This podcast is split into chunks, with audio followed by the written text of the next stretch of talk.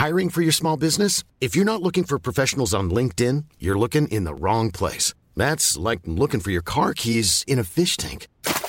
LinkedIn helps you hire professionals you can't find anywhere else, even those who aren't actively searching for a new job but might be open to the perfect role. In a given month, over 70% of LinkedIn users don't even visit other leading job sites. So start looking in the right place. With LinkedIn, you can hire professionals like a professional. Post your free job on linkedin.com slash people today.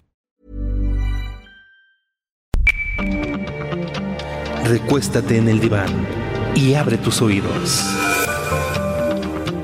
Iniciamos dialogando con los psicoanalistas.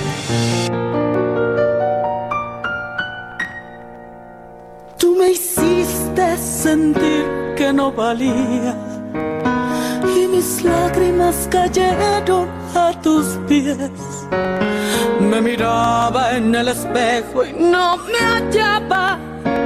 Yo era solo lo que tú querías ver. Y me solté el cabello. ¿Qué tal? Buenos días. Estamos aquí muy contentos de estar otra vez con ustedes, nuestro queridísimo auditorio, dialogando con mis psicoanalistas. Yo soy Rocío Arocha y me escuchas a través del Heraldo Radio. Estoy con... Ruth Axelrod, ¿cómo están? ¿Qué tal? Rico sábado.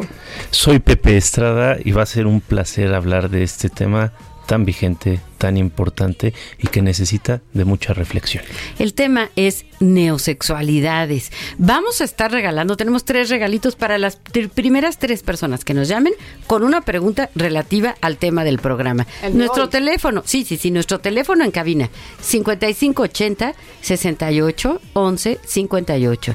Nuestro WhatsApp para que nos escriban, 5530 10 27 52. Estamos en el 98.5 de FM, aquí en la Ciudad de México. Saludos a Guadalajara, que se escucha en el 100.3 de FM. En Tampico, 92.5 de FM. Villahermosa, Tabasco, 106.3 de FM. Tehuacán, Puebla, 99.9 de FM. En Acapulco, 92.1 de FM. En el 540 de AM en el Estado de México, el 1700 de AM en Tijuana, en Notigape, en Browns- Brownsville, Texas, 91.7 de FM y en McAllen, 93.5 de FM. Comenzamos con este tema que es realmente interesante.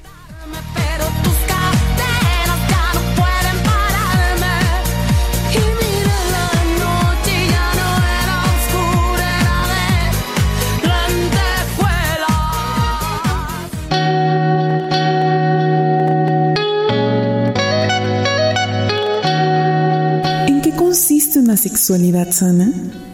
¿Se puede hablar de bueno y malo en materia de sexualidad? Se denominan neosexualidades a los guiones eróticos, complejos e ineludibles que no solo sirven para asegurar el sentimiento de identidad sexual, sino acompañan al placer. A menudo se revelan como técnicas de supervivencia psíquica en cuanto salvaguardan al mismo tiempo el sentimiento de identidad subjetiva. Las personas que se incluyen en este rublo han reinventado la sexualidad humana en sus aspectos genitales y heterosexuales, cambiando las formas de obtener el placer y los objetos por medio de los cuales lo alcanzan y creando una nueva esencia primaria, es decir, una nueva presentación de lo sexual.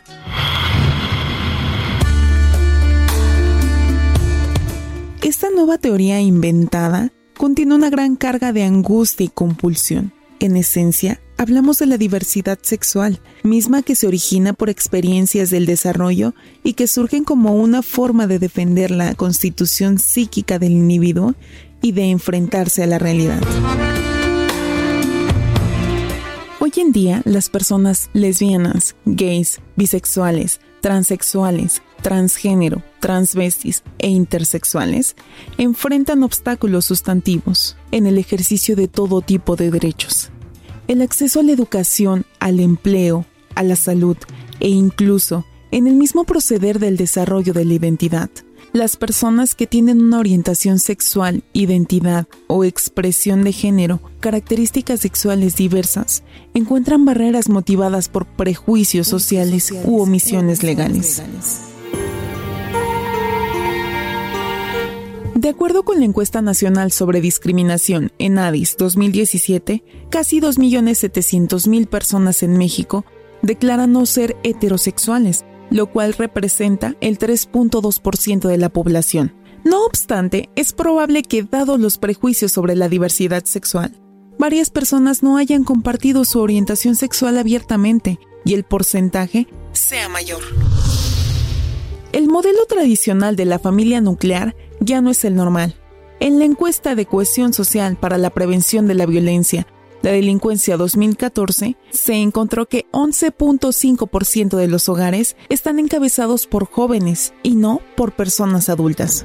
Entre las y los jóvenes que no son jefas o jefes de familia, solo el 64% vive con ambos padres. Mientras tanto, el 23% viven solo con sus madres, el 3% solo con sus padres y 10% viven con uno o más parientes. Un estudio demográfico realizado por la Academia de la UNAM y el Colmex muestra que en 2010 había en México 229.473 hogares liderados por parejas del mismo sexo. Tres cuartas partes de dichas familias tenían hijos e hijas y representaban el 0.6% del total de las familias a nivel nacional.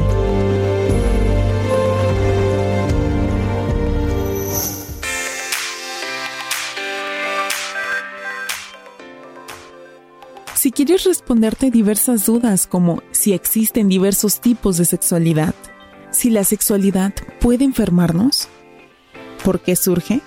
Entre muchas otras, quédate con nosotros, vamos a pensar juntos sobre este tema relevante en nuestras vidas. Iniciamos Dialogando con mis psicoanalistas.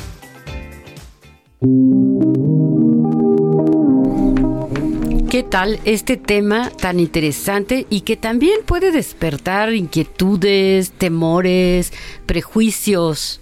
Sí, definitivamente, Rocío. Yo creo que es un tema que debemos estar pensando constantemente. El día lunes vamos a tener esta protesta, ¿no? Eh, en favor de los derechos de la mujer. Pero yo creo que la protesta debería de ser, sí, por los derechos de la mujer, pero también por los derechos de todos aquellos que están siendo discriminados, ¿no? Que de alguna manera, como sociedad, los hemos dejado un poco de lado. Para la psicología social, una minoría no, no significa que sean menos personas, sino significa los grupos que son discriminados.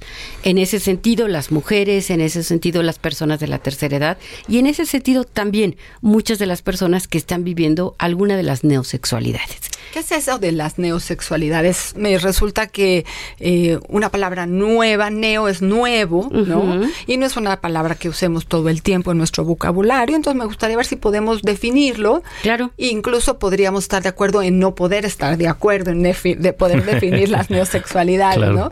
Nuevas sexualidades, porque eh, eh, cuando nos preguntamos sobre sexualidad, bueno, sabemos que la sexualidad y la humanidad van de la mano, imposible separarlas, ¿no? Cuando hablamos de lo masculino y lo femenino, imposible separarlo del cuerpo que está demostrando la palabra, que está preguntando quién soy, si soy hombre, si soy mujer, eso no hay ninguna duda. Claro que se pueden manejar y hacer nuevas diferencias. Entonces llamamos neosexualidades a la sexualidad aplicada a lo viejo que transita algo nuevo.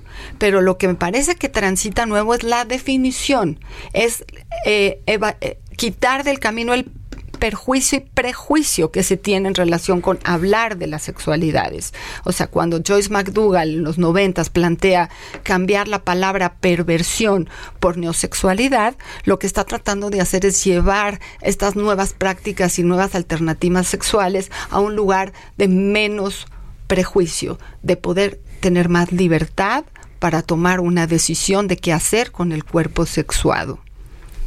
Fíjate que es muy interesante porque cuando hablamos de neosexualidades estamos hablando de un concepto netamente psicoanalítico y esto obedece al interés que ha existido siempre desde el psicoanálisis de involucrarnos en lo social, no convirtiéndonos en una disciplina eh, social propiamente dicho, es decir, en sociología ni nada por el estilo, sino que a través de la lente psicoanalítica, es decir, a través de esta comprensión del aparato psíquico, nosotros buscamos abordar fenómenos que se dan en distintos tipos de individuos, entre ellos el término neosexualidad.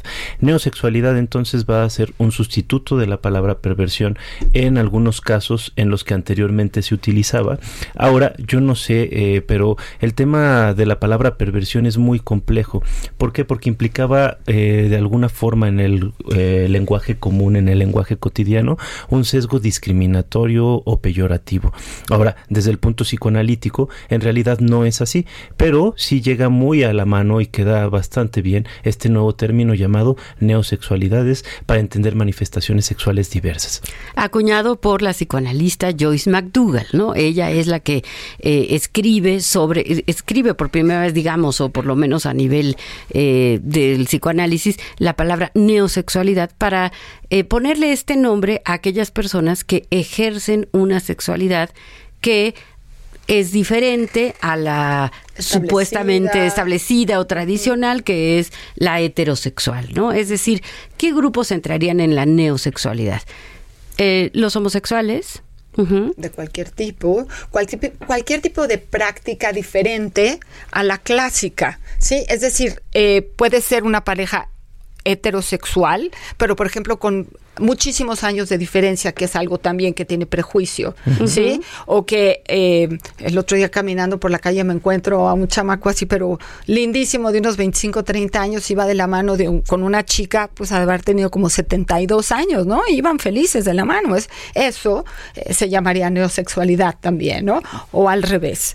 Y, y fíjate que, que me parece muy interesante sí abordar todos estos puntos en relación a cuáles podrían ser, porque también tendríamos que hablar en términos de heterosexualidad. Es También. decir, tanto estas configuraciones eh, sexuales eh, que estamos eh, conociendo cada vez más en el día a día, manifestaciones que son contingentes, que obedecen a una singularidad, también debemos de hablar de la heterosexualidad de esa manera.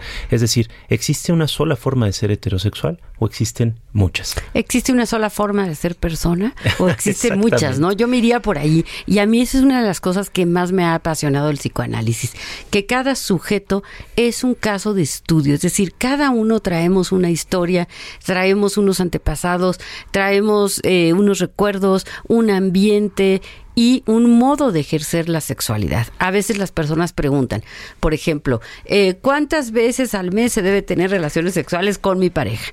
Y entonces, ¿hay, hay, una, ¿hay una respuesta correcta? No, claro que no. Cada sexualidad tiene que ver con cada persona. Y aquí tengo una oración que dice muy linda Joyce McDougall. Dice, cada hombre en su complejidad psíquica es una obra maestra y cada psicoanálisis de ese hombre será una odisea. Es decir, atravesar por el mundo psíquico, por la sexualidad de cada persona, va a generar como una creatividad específica. Claro, estamos hablando de la singularidad y del respeto a la singularidad de cada quien. Les recuerdo nuestro teléfono en cabina. Tenemos tres regalos a las tres primeras llamadas que nos hagan una pregunta sobre el tema que estamos tratando el día de hoy. El teléfono 5580 68 11 58. El WhatsApp 5530 10 27 52. Y fíjate que habría mucho que, que entender en este sentido. En primera instancia, la sexualidad es algo que nos sirve para construir nuestra propia identidad. Desde como nosotros lo vemos, es decir, desde la lente psicoanalítica, la sexualidad es algo esencial, algo que nos ayuda a perpetuar nuestros impulsos por vivir. Y entonces, la sexualidad, de esta manera, va a amalgamar un sinfín de temáticas problemáticas, potencialidades y satisfacciones, ¿no? Entonces, las neosexualidades en esencia es una forma en que configuramos nuestra sexualidad para enfrentarnos a la vida diaria. Y tiene muchas manifestaciones, es decir, son expresiones, cada quien expresa su sexualidad de un modo único, de un modo particular, de un modo que además tiene que ser absolutamente respetable. Y no olvidemos que parte de estas prácticas que sí tienen que ver con la procreación, cuando son heterosexuales, y ahorita hablemos, hablaremos de, la, de las prácticas homosexuales para la procreación, estarán vinculadas con la parte afectiva del ser humano. Y que a veces usamos el amor para poder tener sexo, a veces usamos el sexo para poder tener amor y a, ver, a veces nos relacionamos con el otro sin sexo y sin amor, ¿o ¿no? Que hoy en día, en este efecto eh, de la libertad en donde las neosexualidades se mueven, tenemos como una ensalada de eh, alternativas para la relación de pareja que son diferentes a las que se establecían hace 50 años. Sí, por supuesto. Y fíjate que es bien interesante esto que mencionas, Ruth, porque estamos muy acostumbrados a hablar del, sexo en temas eh, o en términos de, de amor, de relacionarnos con las otras personas. Pero justamente lo que también refiere las neosexualidades y lo que hemos encontrado a través del psicoanálisis es que el sexo, la sexualidad, puede juntar o puede separar. Es decir, puede ejercer dos funciones muy distintas. La de construir un sujeto fuerte, pleno, libre, o la de construir un sujeto que se esclaviza, que se le estima, que se destruye a través de su propia sexualidad. Y a mí me gustaría también hacer un énfasis en que muchas veces eh, se confunde la palabra sexualidad con coitalidad o genitalidad, ¿no? Sí. Es decir, pensamos que sexualidad es el momento de tener relaciones sexuales y, es- y nada más lejos de la verdad, por lo menos desde la perspectiva psicoanalítica, ¿no? Porque se está ejerciendo, digamos, la sexualidad a la hora que yo escojo eh, un café rico para tomarme, a la hora que tengo un contacto con mi cuerpo, que estoy sintiendo rico porque me estoy bañando con un agua calientita. O sea, ¿estás Es decir, diciendo que sexualidad y erogenidad y placer van juntos? Eh, van juntos, pero son cosas diferentes que se confunden, eh, digamos, cuando, cuando hay ignorancia de este tema. Fíjate que sí, eh, este tema me parece central porque desde que surge el psicoanálisis, eh, muchos de los críticos del movimiento acusaron a Freud de pansexualista, ¿no? ¿Y qué quiere decir esta palabra? Pues que le adjudicaba todo al sexo, ¿no? Y entonces decían algo así como, pues mejor que el profesor viene se vaya a tener un acostón, ¿no? Este, casi, casi si tiene muchas ganas, pues ¿por qué no lo busca, ¿no? Pero en realidad no va por ahí. ¿Por dónde iría? Eh, yo, a mí me ha pasado muchas veces que me dicen, ay, psicoanálisis, ay, usted es puro sexo, ustedes de lo único que hablan es de sexo, ¿no? Y, y me da coraje, porque en realidad es una mala información, ¿no? ¿Por dónde iría? Digamos, la sexualidad es el bebé cuando nace, tiene que comer y siente rico en su boquita a la hora que está eh, eh, succionando, ¿verdad? Del pezón o de, de la mamila, del biberón. Y qué bueno que haya un placer en sentir cómo entra esa lechita que nos hace tanta falta para poder sobrevivir. Si no hubiera placer, entonces no hacemos ese esfuerzo de comer y entonces no sobrevivimos. Estamos hablando de satisfacción, Sí. de sentirnos contentos por lo que estamos logrando para quitarnos el malestar del dolor de pancita cuando comemos, ¿no? Pero bueno, siguiendo con esta línea, y quería au- aumentar eh, una, una variable, a ver qué opinan. Sí, podemos hablar entonces de sexualidad eh, habitual, lo que se esperaba que la normatividad de la época y aparecen estas nuevas eh, palabras para nombrar las nuevas alternativas de la sexualidad sin juzgar y sin moral, pero también creo que podríamos acercarnos a hablar de aquellas cosas que sí son patología. O Claro. sea, sí, no porque tengamos la suerte de tener una nueva eh, categoría, ¿no? Sexualidades habituales y sexualidad, sexualidades actuales o neosexualidades que implican muchísimas cosas, nos eh, alejaríamos por completo de poder encontrar que hay cosas que sí nos enferman y que sí podemos hablar de patología dentro de la sexualidad, eh, que cada vez va a ser menor porque dentro de la línea de las neosexualidades, cuando estamos hablando de dos adultos, es decir, sujetos que tienen más de la de 18 años en México o 21 en otros países y toman decisiones que a nosotros nos parecen terribles, como los, los grupos masoquistas o, o sujetos que están dispuestos a, a prácticas que a mí me parecerían inadecuadas, pero a la pareja le parecen adecuadas porque han consensuado el estilo de su actividad sexual, no entrarían en una cuestión de patología. Sin embargo, hay cosas que sí generan patología.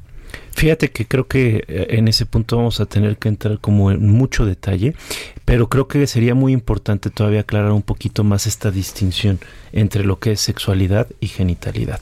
Entonces, como bien decías, Rocío, sexualidad es todo aquello que de alguna manera se va articulando a través del placer para perpetuar la propia vida. Así es. Porque a diferencia de muchos, eh, bueno, la mayor parte de los seres vivos que conocemos hasta ahorita, el ser humano puede incluso dejar de comer por esta sexualidad. Es decir, la sexualidad es capaz de generar incluso una resistencia hacia el mantenimiento de la propia vida. Es decir, poco a poco vamos teniendo un cóctel cada vez más complejo de experiencias que pueden ser placenteras y displacenteras. Como todo se remite al cuerpo, a eso se refiere Freud con sexualidad. Pero otra cosa es la genitalidad una maduración genésica que se da en la pubertad y que tiende hacia la centralidad del órgano sexual determinado. Es decir, un contacto ya o una estimulación directa de un genital. Yo ya me hice bolas.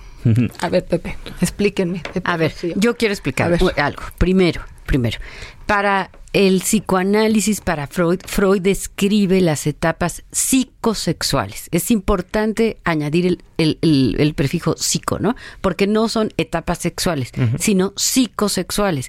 Lo que estaba diciendo yo hace rato, bueno, a ver, la sexualidad e- es el cuerpo, es la manifestación del cuerpo y que desde ahí se toma para el placer que voy a sentir o para dejar de sentir displacer y entonces desarrollarme. O sea, no es el sexo, Rocío. El, ¿Qué es el sexo? Exacto, entonces.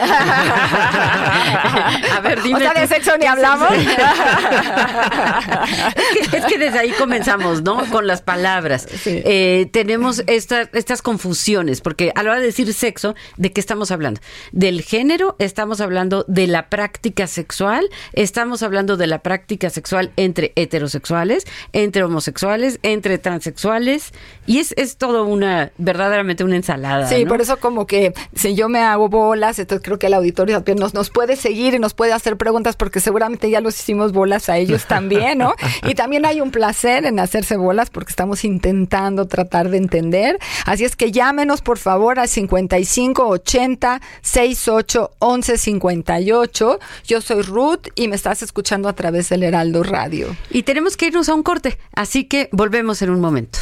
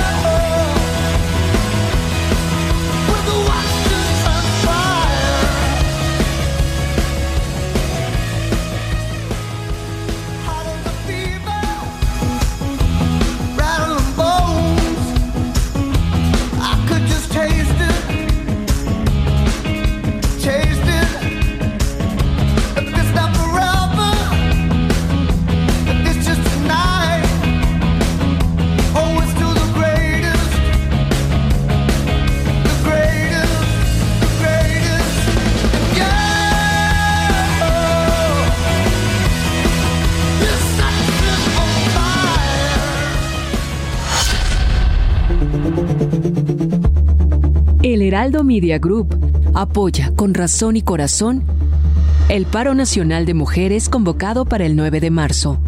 Creemos que es urgente poner alto a los feminicidios y la violencia de la que son víctimas cada día. Hashtag Un día sin nosotras. Hashtag El 9 ninguna se mueve. Continuamos en Dialogando con los psicoanalistas.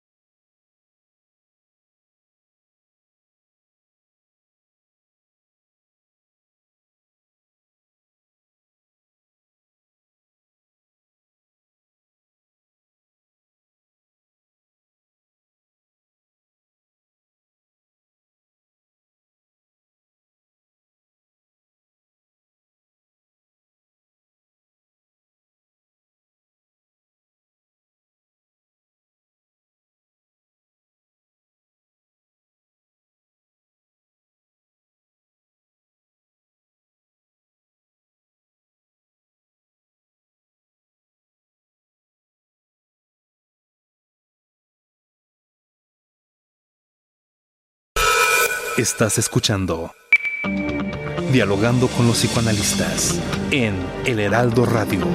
Regresamos. pasar, estamos cerca y él apunta a mi camisa y pregunta si no había en la tienda una que no fuera de mujer que original.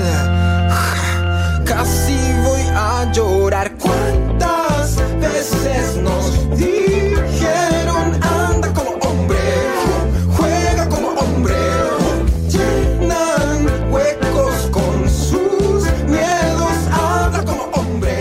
Bueno, pues estamos aquí de regreso en dialogando con mis psicoanalistas a través del Heraldo Media Group y eh, volvimos con una canción del cantautor chileno Sebastián. Eh, a mí me parece que es una canción muy interesante que habla precisamente de todos estos prejuicios eh, que tenemos como comunidad, como sociedad ante las personas que tienen una diferencia en el manejo o en la percepción de su propia sexualidad. ¿Qué piensan? Bueno, pienso que eh, dialogando con mis psicoanalistas nos da a nosotros tres un espacio para reflexionar sobre las nuevas alternativas sociales.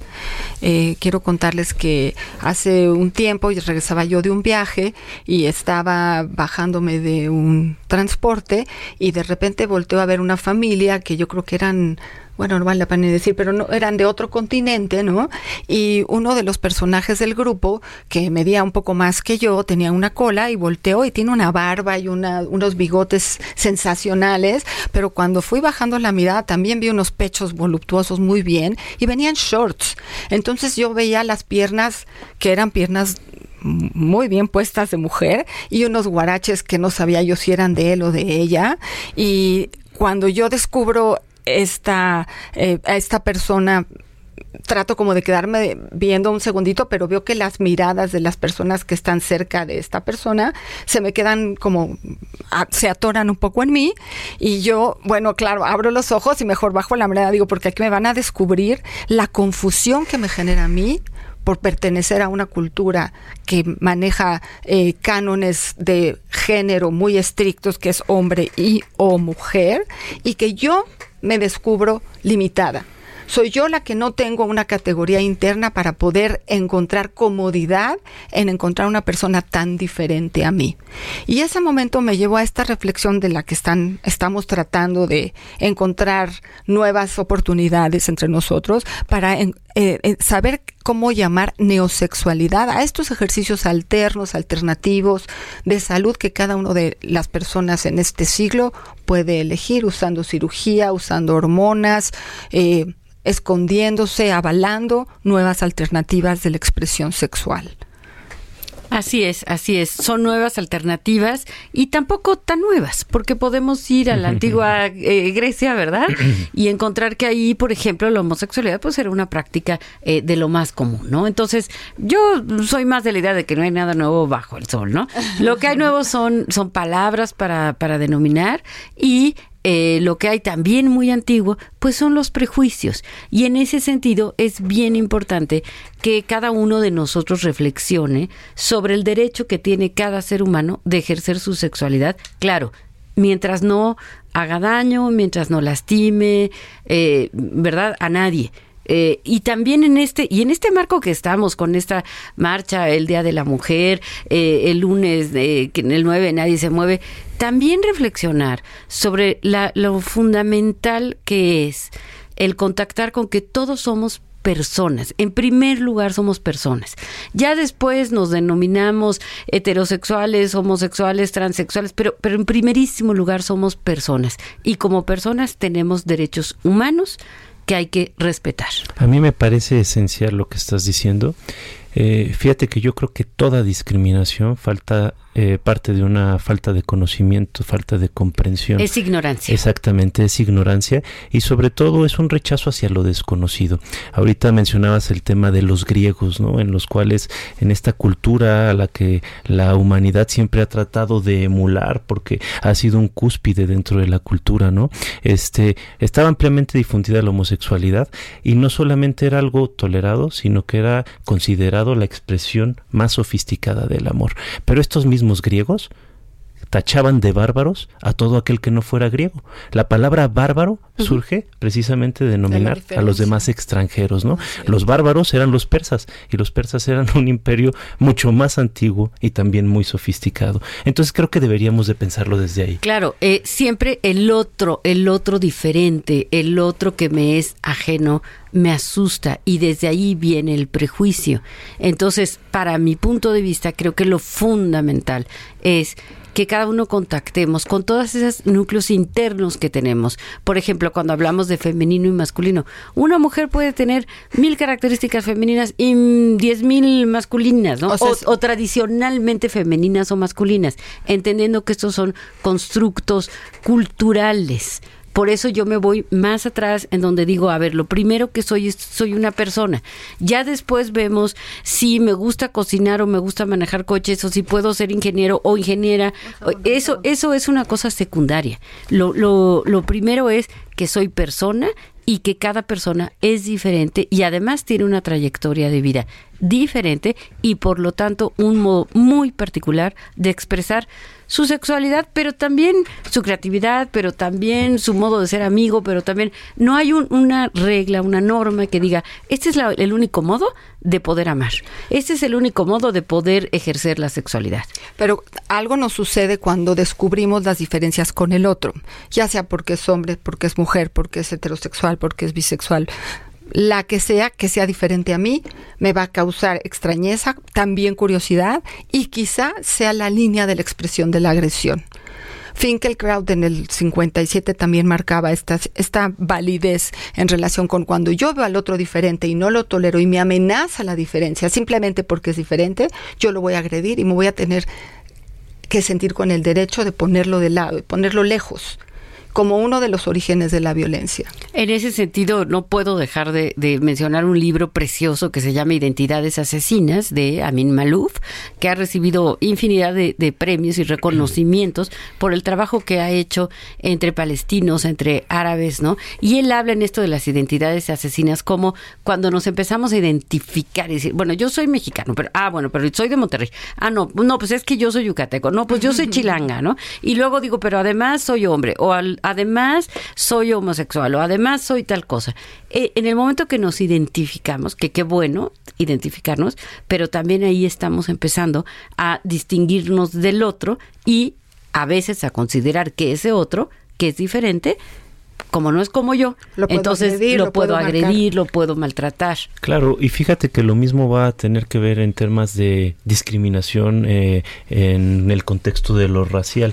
Y se han hecho estudios, por ejemplo, eh, en los cuales se analiza la sangre de personas que, por ejemplo, critican fuertemente eh, a los eh, pertenecientes a un tronco afroafricano, ¿no? Digo, este africano, ¿no? O afroamericano, ¿no? Y entonces resulta que sí o sí en su sangre tienen un porcentaje, aunque sea mínimo, de, de esta raza, ¿no? Es decir, se nos olvida que todos venimos de donde mismo. Ahora, en el camino nos fuimos hacia distintos lugares y eso es completamente respetable. Ahora, ¿qué sería si en vez de juzgar nos dedicáramos a tratar de comprender al otro en su experiencia y en su postura ante la vida? Bueno, todas estas cosas nos llevan también al nivel de adaptación del sistema y de la comunidad a los aspectos estos de los que ustedes me confundieron hace rato sobre sexo, sexualidad, neosexualidades y genitalidad. Ay, qué complicados son mis compañeros, ¿no? Pero bueno, eh, eh, en, el, en la posibilidad de armar ¿no? Lo que sí soy y lo que no soy, las cercanías y las lejanías, y después las nuevas formas de reproducción.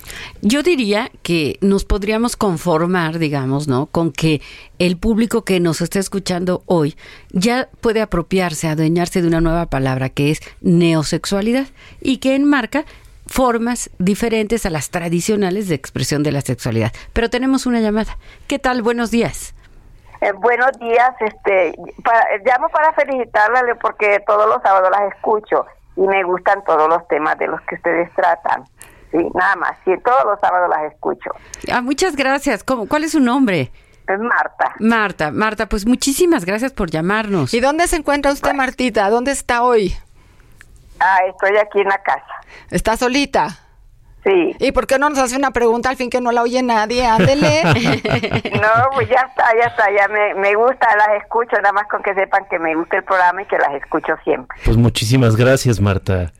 Qué amable por llamar, eh, muchas gracias. Y pues bueno, vamos a seguir con este tema. Vamos a dar otra vez nuestro teléfono en cabina. Gracias, Martita. 5580 68 11 58 y nuestro WhatsApp el 5530 10 27 52. Les recuerdo que soy Rocío Arocha y que me estás escuchando a través del Heraldo Radio.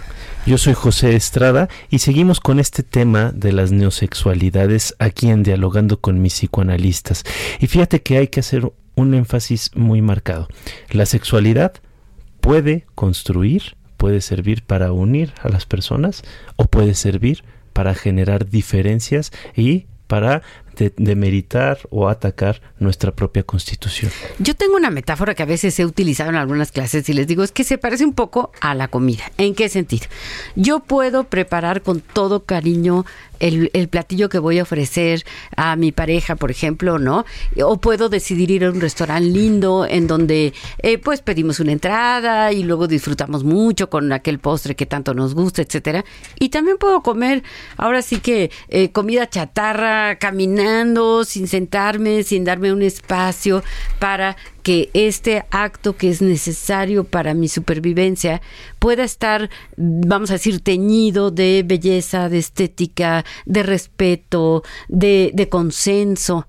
Es decir, el acto es- podría ser el mismo, va a comer, pero puedo comer delicioso, eh, con respeto, con cariño, con amor, haber preparado, pensando lo que me es nutricio. O puedo hacerlo eh, caminando en la calle y comerme, pues no sé, no, no tengo nada en contra de las gorditas de chicharrón prensado, pero a lo mejor no es lo mejor que me puedo comer Yo no solo día, no todos los tengo días. nada en contra, sino que se te antoja soy una. bastante fanático y, y como que ya es hora, ¿no? Sí, ¿verdad? Sí. Una sopita, una sopita. Pero fíjate que sí es muy interesante. Yo creo que en temas, en términos de sexualidad, todo se vale, siempre y cuando haya un consenso y siempre y cuando no atente contra mi propia integridad o la de otro. Y que sirva para nutrirme, que no me destruya, sino que me construya. Y son definiciones del deseo propio. No importa la circunstancia en la que yo estuve, si yo participé, pagué, no pagué, me dieron, no me dieron, yo como adulto tomé una decisión, está adecuado hacerlo. Sin embargo, sí creo que hay lugares donde no conviene que todos nos metamos. No todos estamos preparados para ejercicios públicos de la sexualidad, del sexo, ni todos estamos preparados para ir a un cuarto oscuro, ni todos estamos preparados para ejercernos en una orgía. O sea, hay circunstancias en donde yo creo que cada uno de nosotros puede poner límites, tiene derecho a poner límites en su relación con uno mismo y con la pareja con la que está, ¿no? Y eh, sí hay una circunstancia en donde siempre la sexualidad y el sexo, hablando de sexo real, ¿no? Ejerce una posibilidad traumática sobre nuestra forma de entender la vida. Entonces tenemos que ser cuidadosos. Quizás se puede todo lo que está consensuado, pero nosotros también tenemos que saber poner límites hasta donde estamos preparados. La sexualidad, no tenemos idea, la patología de la sexualidad es inmensa. Nosotros tenemos que cuidar a nosotros y a los nuestros. Sí, eh, a mí a veces me han preguntado, ¿no? A ver, ¿se vale esto? Mi pareja quiere que tengamos tal o cual práctica, ¿no? Y entonces ahí es en donde entra el criterio, ¿no? El criterio tendría que ser, si no me atrevo a contárselo a nadie, si me lastima, si me siento humillado, si me siento ofendido, si me siento muy incómodo, pues lo más probable es que estoy haciendo algo que va en contra de, de mi propia ética, ¿no? Y de mi propio bienestar. Entonces, hay que usar esos criterios. A mí me gusta mucho la, lo que propone Fernando Sabater, eh, el filósofo, eh, eh, que dice, bueno, si vas a hacer algo y pensar si lo publicaran, te sentirías súper avergonzado, eh, te morirías de terror. O no, no estoy diciendo que se publique nada que tenga que ver con la sexualidad, porque también en ese sentido es algo absolutamente privado y personal o compartido con, con la pareja, ¿no? Pero que sí se utiliza este criterio de si me hace sentir mal, si me lastima, híjole, creo que por ahí no va. Fíjate que yo creo que ese es el criterio, porque ya el término de lo privado o de la relación de pareja es limitar la sexualidad a un ejercicio de pareja y yo no necesariamente creo que sea la única configuración que exista para relacionarse. Yo creo que hoy día existen muchas configuraciones en las cuales las personas pueden llegar a ser plenas. Este, digo, tal vez desde nuestra perspectiva no, ¿no? O sea, cada uno de nosotros aquí sentados defendemos una trinchera, pero lo que sí es importante es entender que tal vez haya formas ajenas a la nuestra que sean placenteras, que sean satisfactorias y constructivas, pero el que lo sean para ellos no necesariamente lo tienen que ser para todos. Claro. Tal vez para mí sí, para él no, ¿no? Claro. Eh, eh, es decir, hay muchos estilos de hacer sexo y de generar sexualidad, placer o displacer. No olvidemos la palabra masoquismo, que también hay un gusto por el dolor que a veces se establece en Un- una un relación. placer en el dolor, Un placer sí. en el dolor también, que a veces no es muy consciente, pero ahí estamos, ¿no? Y estoy aquí recibiendo un mensaje en donde dice, eh, me gustaría, Ruth, que dijeras que los psicoanalistas tenemos que tomar posturas éticas muy claras y que tenemos que enseñar a las personas que nuestro quehacer es un lugar adecuado en donde tenemos normas, tenemos regularizaciones y tenemos ética y los psicoanalistas también sabemos claramente poder tenemos la capacidad de poner límites al sexo y la sexualidad de cada uno de los psicoanalistas y también de las personas que nos visitan. La ética en el sexo y la sexualidad es vital y los psicoanalistas pensamos y hablamos acerca de ética todo el tiempo y la llevamos a cabo también. Así es, así es. Eh, tenemos siempre una, una formación, ¿verdad? En donde lo fundamental es el respeto, la ética. Nunca porque digan que psicoanálisis y Freud es puro sexo quiere decir que todo se vale o que no haya reglas. Tenemos una llamada. ¿Qué tal? Buenos días. Hola, muy buenos días. eh, un gusto. Muchas gracias. ¿Con quién tenemos el Eh, gusto? Con Antonio. ¿Qué tal, Antonio? Buen día. Buenos días. Eh, mi pregunta, bueno, estaba escuchando el programa, pero aún no me ha quedado eh, bien definido qué es el neosexual. Eh, ¿Es la evolución del metrosexual que aspira a ser el príncipe azul? Mira, qué bueno que nos preguntas porque yo creo que tu pregunta va a ayudar a todo el auditorio, ¿no? Eh, La palabra neosexualidad es una palabra para definir adentro, digamos, ese es el grandote, ¿no? Y adentro de eso cabe el heterosexual, pero que a lo mejor hace prácticas de tríos. Cabe el homosexual, cabe el transexual, cabe... Cabe incluso, por ejemplo, un heterosexual que está casado y que necesita de pornografía forzosamente para relacionarse con su esposa. Cabe la señora que está casada y que necesita siempre que sea con luces de velas. Eh, son distintos discursos que se establecen a través de rituales y que de alguna manera llevan a que la persona pueda tener un contacto sexual satisfactorio. caer en el fetiche. Eh, O- Puede ser, pero puede ser incluido. el fetiche, pero puede ser el heterosexual, pero puede ser Pero también el metrosexual. también el metrosexual, pero Sí. no es que sea, como decías tú, un metrosexual que llega a ser príncipe azul o un homosexual que llega a ser príncipe azul. No, es el gran, el término grandote para llamarle a tantas expresiones diversas de sexualidad. que Que no son que no han sido habituales por decirlo Exacto, así que se y salen de la norma y, estadística. ajá, y que tenían que pelear con el prejuicio de lo moral. ¿Te No, queda, sí, te muy- queda así más claro, Antonio? Eh, sí, yo pensé que nada más eh, se, se encasillaba a, al, al a ser heter- heterosexual, ¿no? O sea, como una expresión máxima de, de un hombre, no sé, castaño, de ojos oscuros, musculoso, alto, masculino, 100%, ¿no? Pero eh, entra en todas las áreas, ¿no? Exactamente. y para todas las personas Los guapos y los feos. Y las bonitas y las feas. no todas son bonitas Todas, to- todos somos guapos sí, y todos somos bonitos, sí. Todo depende del cristal. Bueno, muy bien, entonces ahí más o menos ya le voy entendiendo. O- Oye, pues quédate con nosotros, Antonio. Vamos a seguir platicando Sí, sí, sí, de claro, este tema. final. Este, creo que podemos pulir un poquito más este esta respuesta para que ya no tengas dudas. y si te queda alguna duda bueno podemos continuar con otro programa si lo solicita el auditorio y también podemos ir a leer algunas cosas si te las enviamos Creemos que es un tema complicado, lo dije desde el inicio, ¿no? Pero Y está otra cosa, padrísimo así. Antonio, te acabas de ganar un regalito que tenemos Sí. porque eres el Ah, primero que nos gracias. haces una pregunta. ¿Eh? Muchas gracias, te agradezco mucho, me quedo hasta el final. Gracias, luego. gracias Antonio. Eh, bueno, la próxima semana vamos a estar hablando del tema de la rivalidad entre hermanos. Ajá. Entonces, pues a todos aquellos que tengan hermanos y que se hayan peleado o que no se quieran o que pelear. se hayan encontentado o que se también. hayan incontentado, pues los vamos a estar esperando. Tenemos otra llamada. ¿Qué tal? Buenos días. Hola, ¿qué tal? Muy buenos días, ¿cómo están? Bien, Aquí ¿con sufriendo con el, tema.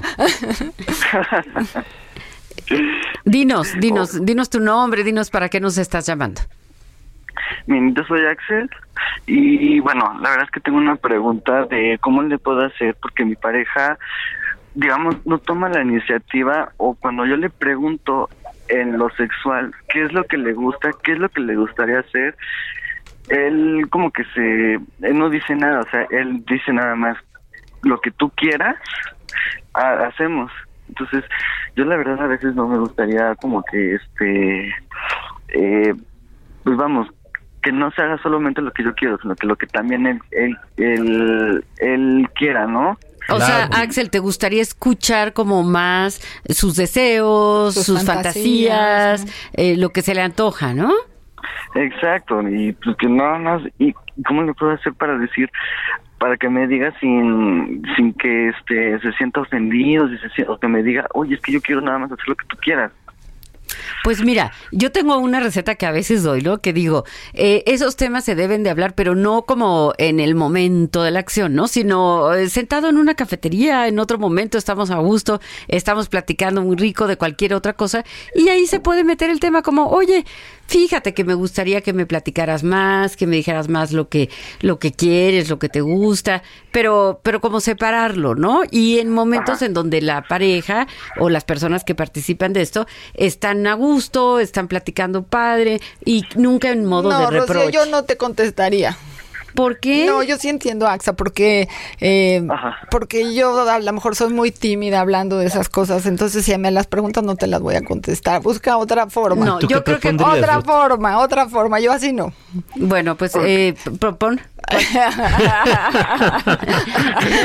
Porque la que yo propongo ha funcionado. ¿eh? No, bueno, a mí conmigo no, no funciona. Quizá un poquito en, usaría el lenguaje corporal, Rocío. ¿Qué opinas, Pepe? Fíjate que es muy interesante porque, digo, a mí la, la recomendación que te hace Rocío me parece bastante sensata, pero también entiendo esto que dice Ruth en el sentido de que hablar de sexualidad requiere de una madurez y de un autoconocimiento bastante desarrollados. Entonces, muchas veces, aun cuando estamos con nuestras parejas, nos sentimos cohibidos porque creemos que el otro nos va a juzgar por tal o cual deseo, eh, ahora sí, lujurioso que podemos estar guardando bajo las sábanas, ¿no? Entonces yo creo que sí, la, la parte de estar al pendiente de las manifestaciones corporales que tiene tu pareja te puede dar un tip de lo que a él le gusta, pero lo que sí es muy importante es que trates en la medida de lo posible de platicar, de abrir este tema, porque yo lo que entiendo es que tú te quedas con la sensación de que estás solo en la relación y eso eh, de ninguna manera va a ser favorable para largo plazo, ¿no? Así es. Y yo, bueno, yo sí voto siempre por la comunicación y la comunicación con la palabra, porque somos ser- seres hechos de palabras, ¿no? Y vale la pena intentar hablarlo. Ya el momento, el escenario, este, pues ya eso es, es de cada quien, ¿no? Claro, claro. ¿Qué claro. opinas tú, Axel? Pues la verdad es que sí, siempre he opinado como que la comunicación es base, sin embargo, muchas veces a lo mejor esa persona, o en este caso mi pareja, pues muchas veces se cierra y pues hay que buscar la manera, ¿no? También de decir, a ver, no te cierres, espérame, vamos a hablar bien, ¿no? Claro. Yo creo que... Seguramente como tú tienes tanto interés en resolverlo, pues vas a poder resolverlo. Nos Ah, hablas, ya. ¿eh? Nos avisas. Sí, nos tienes que platicar qué onda, Le regreso la llamada. Por favor, Oye, por gracias favor. por escucharnos y, Y, y por tienes, tienes un regalo por habernos este llamado y haber tenido una pregunta, ¿eh? Te dan los Ay, detalles gracias. en cabina. Muchas Muchas gracias. Bueno, esta, estas llamadas que nos hacen reírnos un poco aquí a nosotros con estos temas, ¿no? Pero cuando vienen las parejas a solicitar ayuda, ¿no? Y entonces me dicen, pero tú eres sexóloga, porque estas cosas del sexo solamente pueden ser resueltos por un sexólogo. Dices, Les sí lo hago- practico, pero... ¿Tú, yo? ¿De qué me hablas, no? Sí. Refiere a, a que el sexo y la sexualidad, claro que están en el cuerpo, pero como bien dicen Pepe Rocío, refieren a la expresión que podemos hacer de ella con la otra persona que está frente a nosotros. Y no tenemos ningún problema con el auto- autoerotismo tampoco, ¿no? Que también hay que integrarlo como una práctica válida dentro de las neosexualidades. Así es, tenemos que despedirnos. Eh, yo soy Rocío Arocha, nos despedimos de Dialogando con mis psicoanalistas, los esperamos el sábado que entra con el programa sobre la rivalidad entre hermanos. Es un placer haber estado con ustedes el día de hoy. Los esperamos el siguiente sábado. Va a estar sabrosísimo. Gracias por escucharnos y ayudarnos a construir este programa. Yo soy Ruta Axelrod, me escuchan a través del Heraldo Radio y nos vamos muy contentos de este tiempo que hemos estado compartiendo juntos. ¡Feliz sábado! ¿Por qué te atreves a imponerme tu moral y amenazar? ¿Con qué derecho te dedicas a juzgar, intimidar? Acusaciones que te encanta repetir, sin ton ni son y que dejan cicatriz. Porque eres cruel, ¿cómo es posible que te guste tanto ver sufrir? ¿Y desde cuándo te preocupan los demás? El que dirán.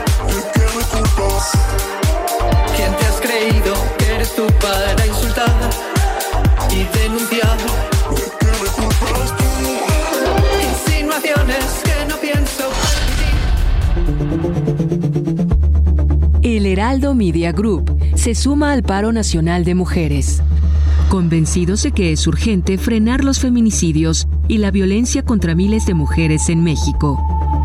Nuestro equipo cree en su causa y en su lucha, y por eso acompañaremos las acciones convocadas para el 9 de marzo. Hashtag Un día sin nosotras. Hashtag El 9 ninguna se mueve. Por hoy, guarda el diván, pero te esperamos la próxima semana para que juntos abramos nuestros oídos en Dialogando con los psicoanalistas. Hey, it's Paige DeSorbo from Giggly Squad. High quality fashion without the price tag. Say hello to Quince. I'm snagging high-end essentials like cozy cashmere sweaters, sleek leather jackets, fine jewelry, and so much more. With Quince being 50 to 80% less than similar brands. And they partner with factories that prioritize safe, ethical, and responsible manufacturing. I love that. Luxury quality within reach. Go to quince.com slash style to get free shipping and 365 day returns on your next order. Quince.com slash style.